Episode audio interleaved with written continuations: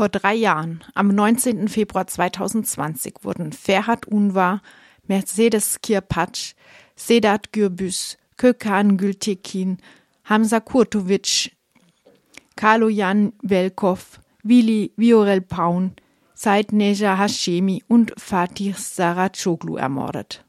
Der Verband der Beratungsstellen für Betroffene rechter, rassistischer und antisemitischer Gewalt hat mit Edris Hashemi gesprochen. Er überlebte den Anschlag und verlor seinen Bruder Said Nesa Hashemi.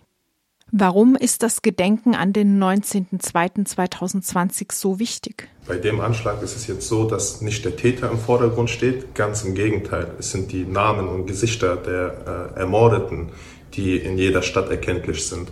Und äh, diese Erinnerung soll uns mahnen, was da passiert ist in Hanau, dass so etwas nie wieder mehr passieren soll. Warum ist das Gedenken vor Ort in Hanau so wichtig? Es ist ein großes Signal, was man an die Politik und an die Gesellschaft sendet, wenn man vor Ort ist, um gemeinsam zu gedenken. Und äh, deswegen ist es umso wichtiger, dass jeder, der die Möglichkeit hat, äh, vor Ort da zu sein. Weil wir haben in Hanau jetzt auch am 19. Februar eine große Demo geplant.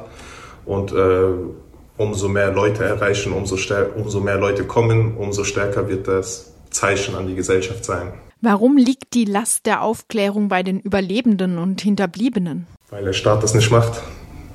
Wir müssen die Aufgabe des Staates übernehmen. Ermitteln und aufklären.